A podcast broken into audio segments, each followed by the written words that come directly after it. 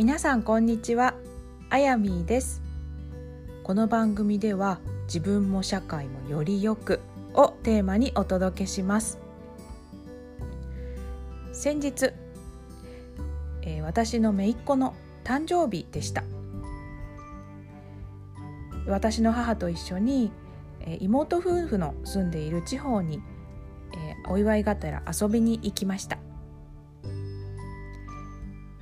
私の姪っ子はシルバニアファミリーというこうミニチュアの家具とかちっちゃいこう動物のお人形があるようなおもちゃで遊ぶのがすごく大好きでおばあちゃん私の母からの、えー、今回の誕生日プレゼントはそのシルバニアファミリーのお家のようなおもちゃだったんです。で早速そのお誕生日プレゼントを開けて一緒に遊んだわけなんですけれども私の姪っ子は私に視覚障害があるっていうことはまだあまり分かってないんですね。で「あやちゃんここだよこっちこっち。ここを押してここだよここ。これをこっちにやって」私にこっちそっちあれどあっち？って言われても私にとってはそれってどこよ？わかんないんです。大人に対して私は自分のことを説明するのは、まあ、割と経験もあるし慣れている部分もあるかなって思っていたんですけれどもこう4歳になったばかりの子を前にして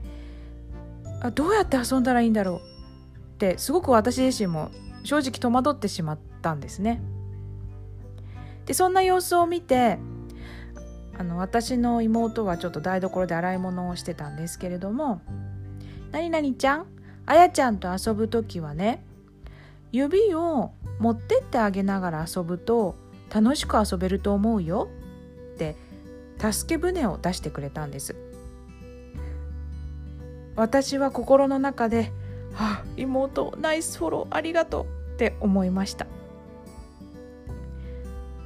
私の姪っ子はそれに対してすぐ納得したようでそれからはこう私の指をその場所に持ってってくれて遊ぶことができました、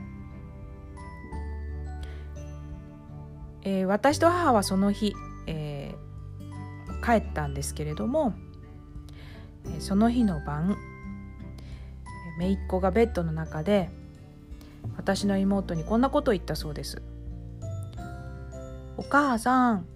どうしてあやちゃんは指を持ってってあげると楽しく遊べるの？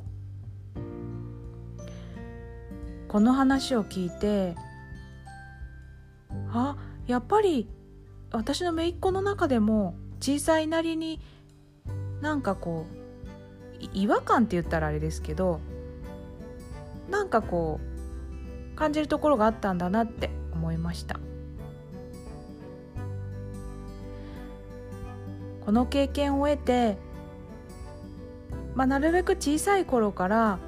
いろんなものに触れる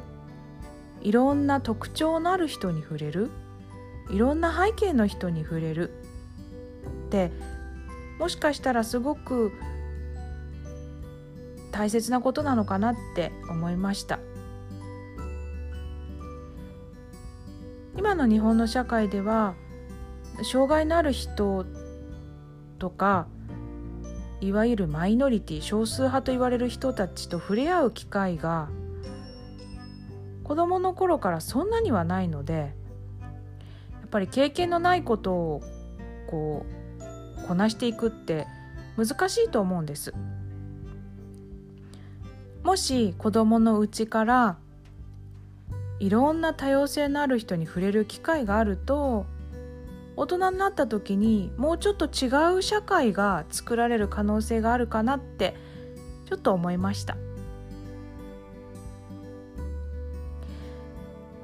何歳になってからでも遅くはないと思うんです。今日は多様性推進というテーマでお話をしてみようかなと思います。それではどうぞ。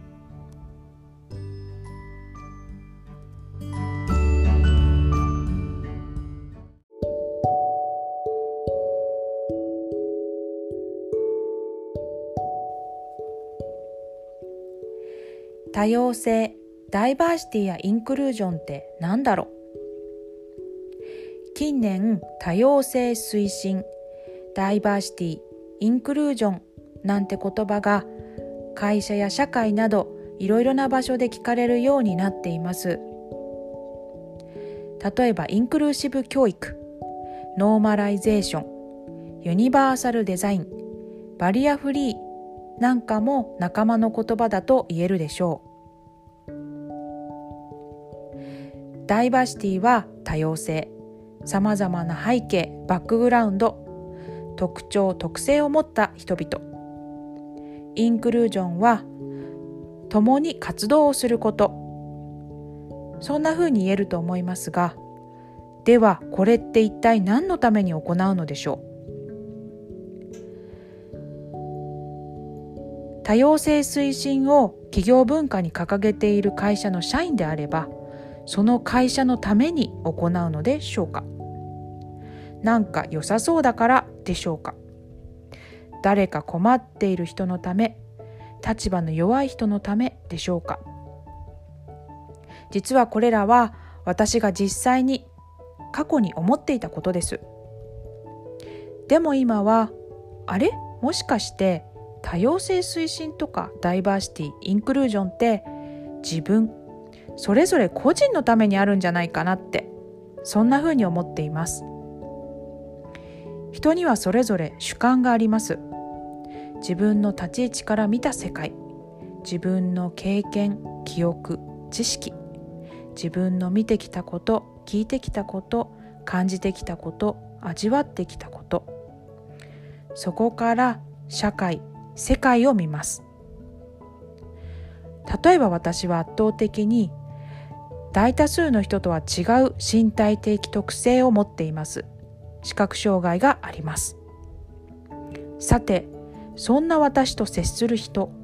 関わる頻度が多い人ほどどうなったでしょう？私をサポートしようとする。一緒に何かしようとする。一緒にお食事をする。お出かけをする。お仕事をする。旅行をする。そうすると今まで使ってこなかった脳みその部分を使うことになるんです。もう一度申し上げます。人は主観で生きる生き物です。自分の見たいように世界を見て感じて味わいます。自分の引き出しを増やして自分の人生を豊かにするにはどうしたらいいでしょう。その方法の一つが自分以外の誰かの話を聞く機会を持つとか。相手の視点に立って考えてみるとか自分とは違うものに触れてみるとかそういったことで脳みその中に今までにない選択肢が増えて学習して自分の人生が豊かになっていくんじゃないかなと思います。これこそが私は多様性推進やダイバーシティインクルージョンのうまみだと思いますそういったことを個人で積み重ねていけば例えば結果的に職場で今までにないアイデアが生まれたり地域の環境が良くなったり商品開発につながったりより良いサービスが生まれたり新しいビジネスチャンスが生まれるのかもしれませんが結局まずは自分だと私は思うんです。例えば障害のある人と接すると今まで自分がしたこととしたことのない世界経験をすることがあります。他にも性別の違い世代の違い文化の違い宗教の違い国籍の違いなどなど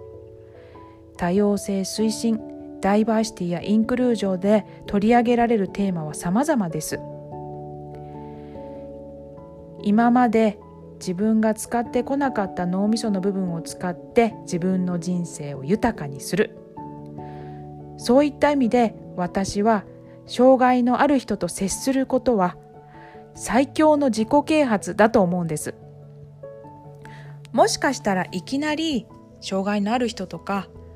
国籍が違う人と関わる接するっていうのはちょっとハードルが高いかもしれません。それだったら普段会わない親戚の人とかいとこおじいちゃんおばあちゃん何かと積極的に関わる会う機会を増やしてみるなどすることでも今までと違った発見があるかもしれません。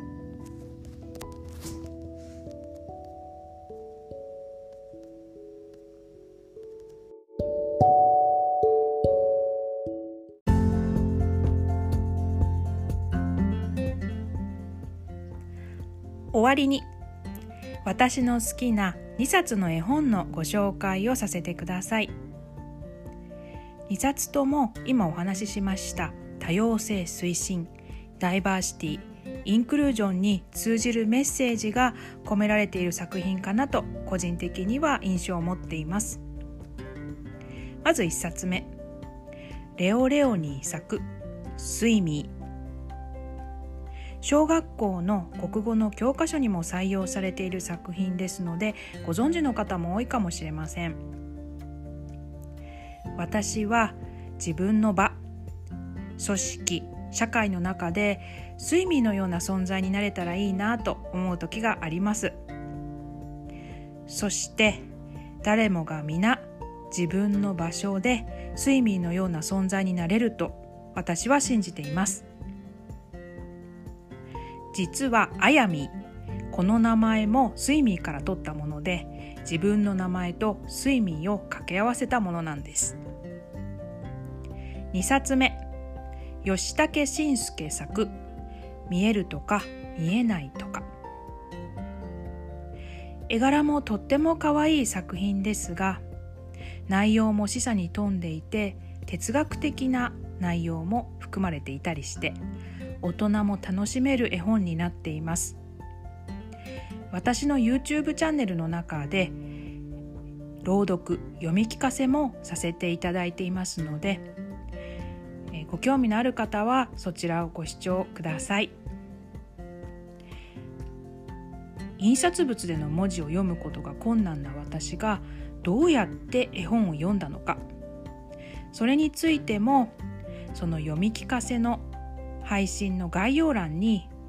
えー、プロセス手順を書いていますのでこちらももしよかったら目を通してみてください。皆様本日もありがとうございました。よかったら感想などもお聞かせくださると嬉しいですし講演やカウンセリングなどのご依頼も受けておりますのでお気軽にお問い合わせください。はい。それでは皆様本日も良い一日をお過ごしください。バイバイ。Have a good day!